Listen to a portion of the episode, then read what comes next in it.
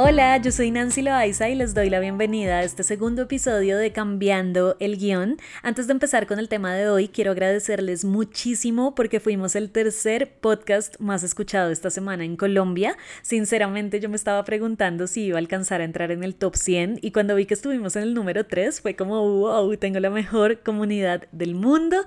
También fuimos el top 3 en Venezuela, top 6 en Guatemala y top 14 en Perú en la categoría de ocio.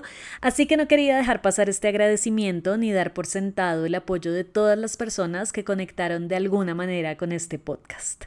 Les estuve preguntando en mis redes sociales qué temáticas les gustaría que tratáramos aquí y el tema de hoy es por mucho el más pedido. El tema es la tusa, el desamor, el despecho, como ustedes lo quieran llamar, pero hoy vamos a hablar de esa sensación que queda tras terminar una relación con alguien.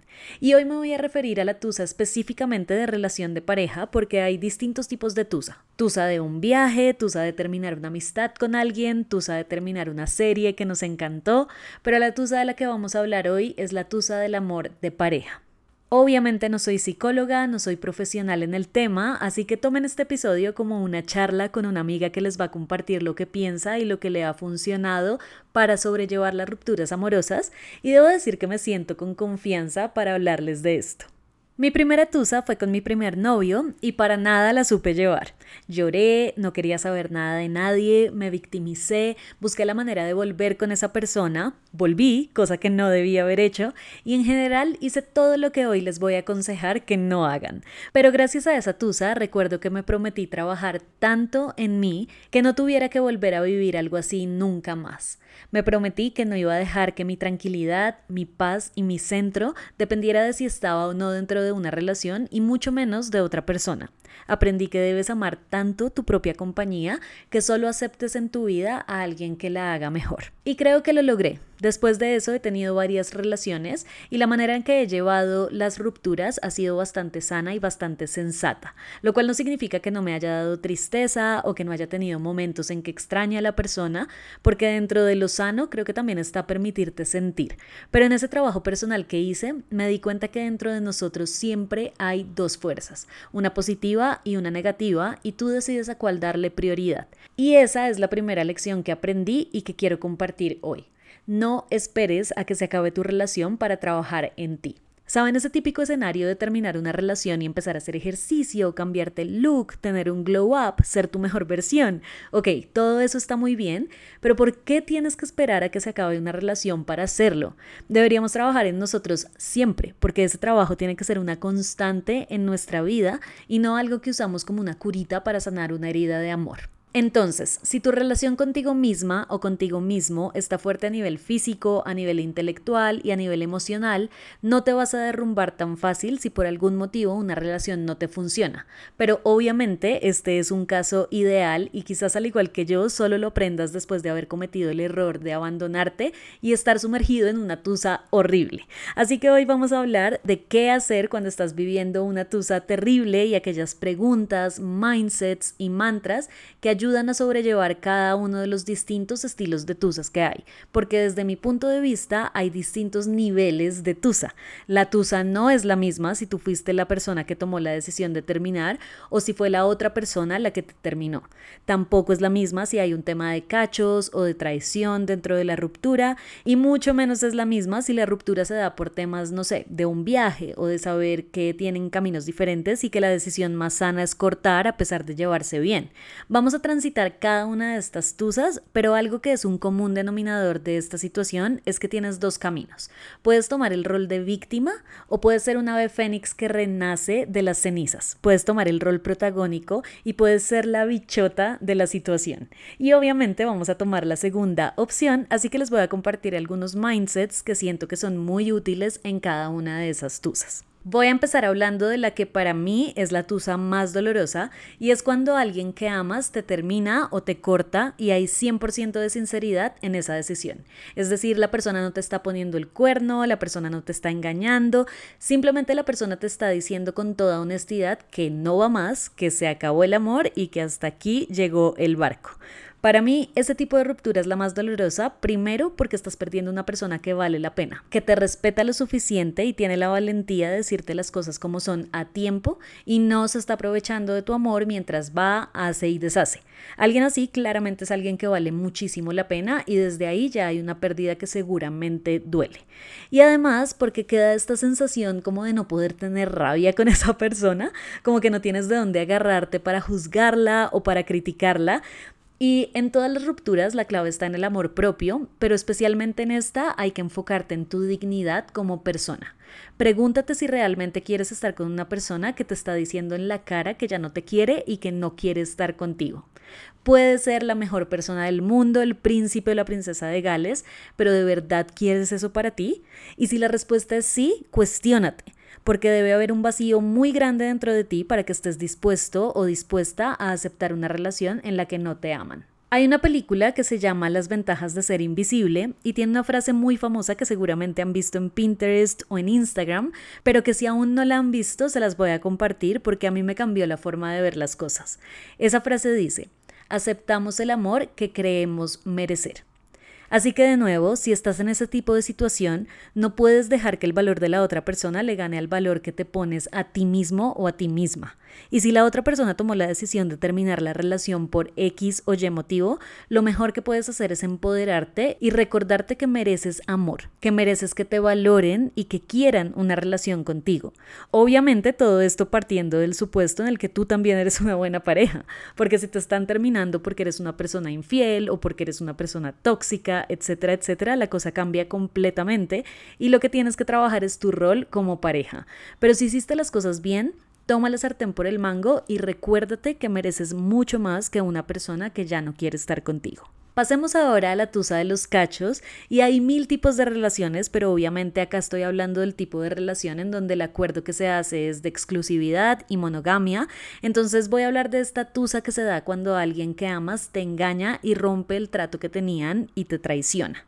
Esta tusa me parece fuerte porque siento que además del daño que de entrada ya hay en la relación, por lo general conlleva a que te empieces a cuestionar qué hiciste mal, qué te faltó, qué no hiciste, si no eres suficiente, pero aquí vale la pena recordar que la infidelidad es una decisión que nada tiene que ver con la persona engañada y tiene todo que ver con la persona que engaña. Porque si una persona es sincera y comprometida con la relación y siente que en un punto le gusta a alguien o la relación está en riesgo, esa persona va a hablar a tiempo contigo y te va a decir a tiempo lo que está pasando antes de engañarte y cachonearte. Así que la excusa de es que tú no me diste, es que tú no hiciste, es que por tu culpa lo hice, no tiene ningún fundamento. No te dejes meter esa mentira. Tú puedes ser lo que sea, pero eso no determina si la otra persona es fiel o infiel. Eso es algo que está 100% en cada uno.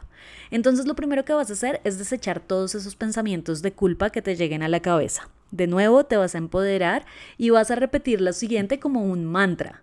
Acá no es.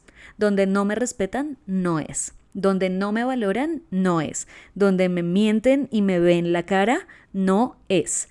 No estoy diciendo que no deban perdonar cachos, porque la verdad es que cada caso es súper distinto y cada problema de pareja es muy individual. Yo sí creo en las segundas oportunidades a veces, no creo en las terceras, pero en las segundas sí, pero en este caso estoy hablando de los cachos más comunes, que son aquellos que la gente pone por deporte. ¿Saben esta gente que es infiel y como que le parece divertidísimo verle la cara a la otra persona? Ese tipo de cachos, desde mi punto de vista, no vale la pena perdonarlos y no vale la pena darles ningún tipo de oportunidad porque seguramente es un patrón que se va a repetir. Y de nuevo, la clave aquí es no sentirte culpable y convencerte de que esos cachos son solo la muestra de que mereces algo mucho mejor. Y creo que este mismo mindset se puede usar para las tusas generadas por relaciones tóxicas donde hay maltratos, donde hay respeto, donde hay agresiones, donde esas cosas pasan, ahí no es. La siguiente tusa es la tusa de esas relaciones que acaban sin que nada malo haya pasado. Hay amor, hay comprensión, hay armonía cuando están juntos, pero por ejemplo, alguno se tiene que ir, no sé, de viaje mucho tiempo o ambos se dieron cuenta que no tienen el mismo proyecto de vida y lo mejor es terminar ahora y no alargar el camino. Es como estas rupturas en las que no pasó realmente algo grave y queda este sabor de mmm, pudo funcionar pero faltó el centavo para el peso. y yo creo que ese centavo es de donde uno se tiene que aferrar para aceptar que aunque todo funcionaba, hubo algo pequeño pero determinante que logró acabar con la relación. Así que el tipo de mindset para esta tusa es la aceptación. Además, esta tusa es quizás la que menos herido te deja o no sé, el tipo de tusa que menos te drena. Quizás es ese tipo de tusa en la que quedas en súper buenos términos con la persona, pero sí queda este sabor de incertidumbre raro que como les digo se debe manejar aferrándose a la idea de que quizás fue lo mejor que pudo pasar. Y ese mindset funciona no solamente para esta tusa, sino para todas. Por ejemplo, descubrí que me pusieron los cachos, qué dolor, pero fue lo mejor que me pudo pasar para no seguir engañada en esta relación. La persona con la que estoy ya no me ama, qué triste, pero fue lo mejor que me pudo pasar para encontrar a una persona que sí sienta mucho amor por mí. Si ven, como que este, este mindset de fue lo mejor que me pudo pasar aplica muchísimo para todas las tusas. El último nivel de tusa es en el que somos nosotros quienes tomamos la decisión de terminar una relación. Y evidentemente esta es la más fácil de sobrellevar porque seguramente si cortamos es porque ya hemos invertido tiempo y reflexión a la decisión. Y no significa que esta situación no implique una tusa porque cortar una relación es fuerte aunque seamos nosotros los que tomemos la decisión, pero evidentemente el dolor es muchísimo menor al dolor de la persona que queda con el corazón roto.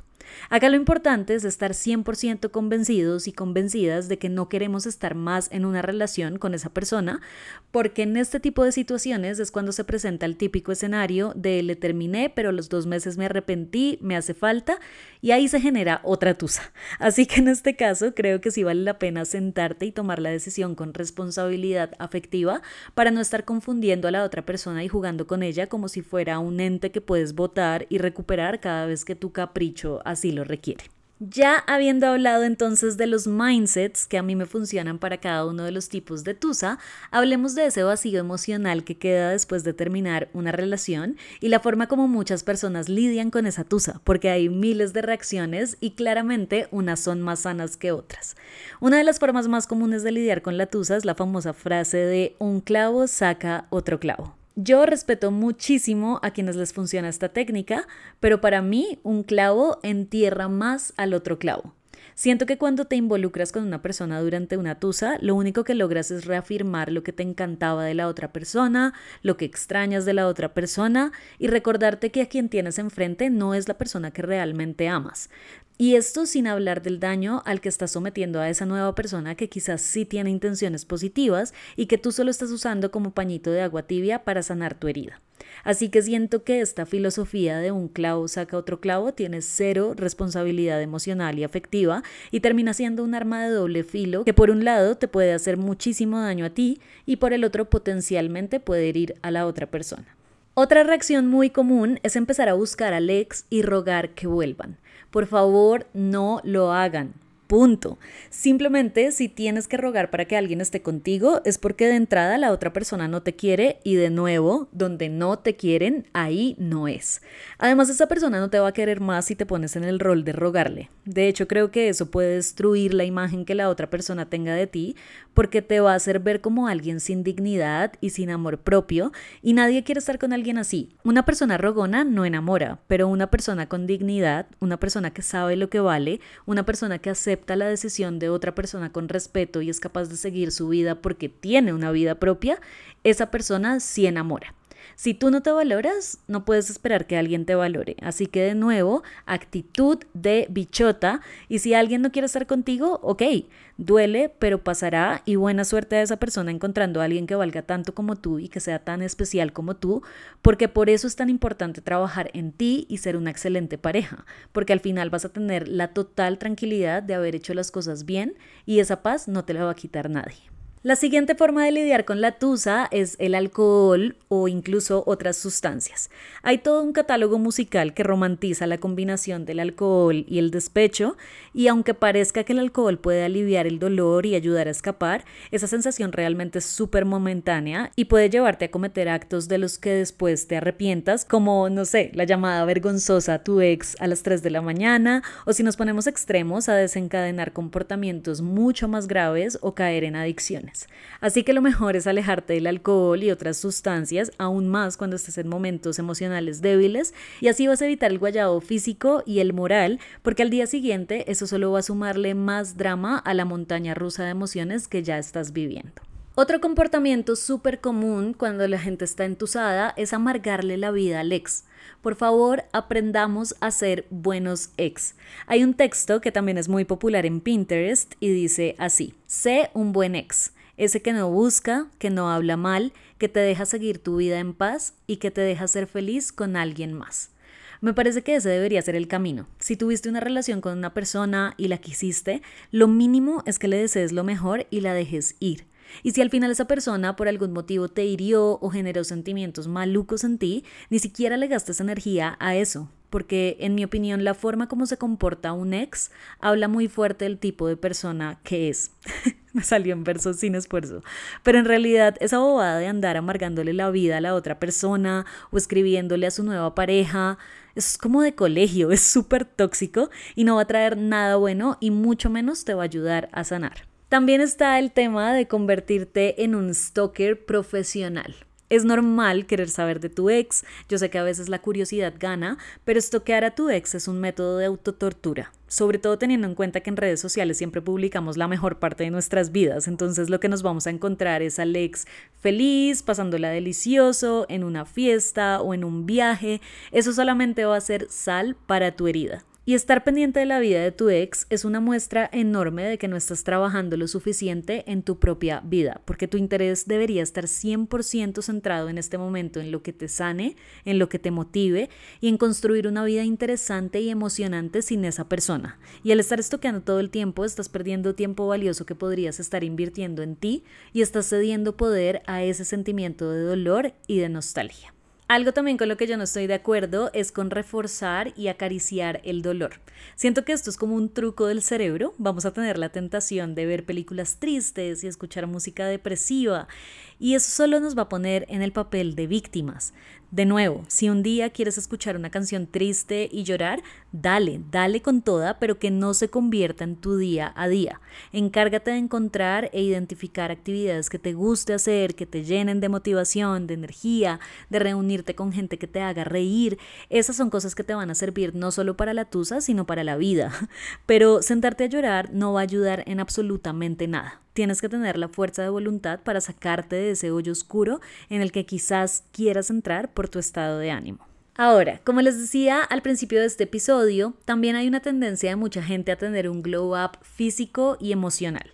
Por un lado, hay muchas personas que deciden empezar a hacer ejercicio tras una ruptura, lo cual no está mal porque hacer ejercicio siempre será una buena decisión, pero como les decía, esto no debería ser algo que se deje para cuando uno está con el corazón roto. Debería ser algo de todos los días. Pero bueno, si decidiste hacerlo al finalizar la relación, está perfecto porque desde la ciencia esto va a ayudar a la secreción de endorfinas, que son las hormonas de la felicidad y que van a terminar actuando como un antidepresivo natural.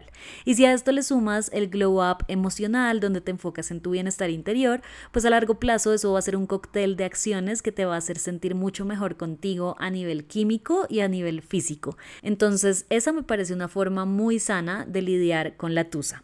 Algo que también me parece útil es hacer un ritual de cierre del ciclo que acaba de terminar. Puedes hacerlo con una carta de cierre, hacer el ejercicio de la silla vacía, hacer journaling, utiliza la herramienta que más te funcione, pero siento que vale la pena destacar que dentro del cierre que hagas es importante desearle lo mejor a tu ex, porque llenarte de resentimiento y rencor solo te va a envenenar el alma a ti. Así que tú envía buenas vibras a esa persona y suelta, deja ir. Y finalmente también está la opción obviamente de buscar ayuda profesional. Hay tusas que acaban siendo tan traumáticas para las personas que a veces te pueden superar y es válido necesitar apoyo extra para tratarlo. Creo que nunca sobra decir que no hay nada de malo en acudir al psicólogo, no es que estés loco, no es que tengas problemas mentales. Esto va a ser de muchísima ayuda, sobre todo porque vas a tener una persona que no está implicada emocionalmente en esa ruptura y además es una persona profesional que te va a dar las herramientas para tratar tu situación. Y aunque tenemos la idea de que la terapia puede ser bastante costosa a ratos, no sé si esto aplique para toda Latinoamérica, pero al menos sí aplica para Colombia, ya hay varias fundaciones y organizaciones sin ánimo de lucro que prestan este tipo de servicios sin ningún costo. Así que es cuestión de averiguar en tu ciudad o en tu país sobre las organizaciones que ofrecen este tipo de servicios si así lo requieres. Y vean, al final Todas las personas en algún momento de nuestras vidas vamos a vivir una tusa y lo importante es sí, vivir el duelo, dejarte sentir el dolor, no te pongas más carga intentando parecer que no te duele o intentando ocultar la tristeza, pero trabaja en ti, no cedas el papel protagónico de tu vida y como protagonista mantente a flote y cuida tus sentimientos y tu bienestar. Tu bienestar no está al lado de una persona que no te ama, tu bienestar no está al lado de alguien que te engaña, tu bienestar no está al lado de alguien a quien le tengas que rogar para que esté contigo. Trabaja tanto en ti que te conviertas en el tipo de persona que duele perder que cuando las cosas no funcionen tengas la certeza de que hiciste todo tan bien que quien está perdiendo realmente es la otra persona y que tienes tanto valor que seguramente cuando sanes vas a tener la oportunidad de construir una relación maravillosa y quizás mucho mejor que la que se acabó. Solo cuando entiendas eso vas a poder soltar para dejar espacio para nuevas y mejores relaciones y serás un maestro o maestra de la tusa, porque el desamor es algo que seguramente todos tenemos que vivir en algún momento, pero no es algo que necesariamente debamos sufrir.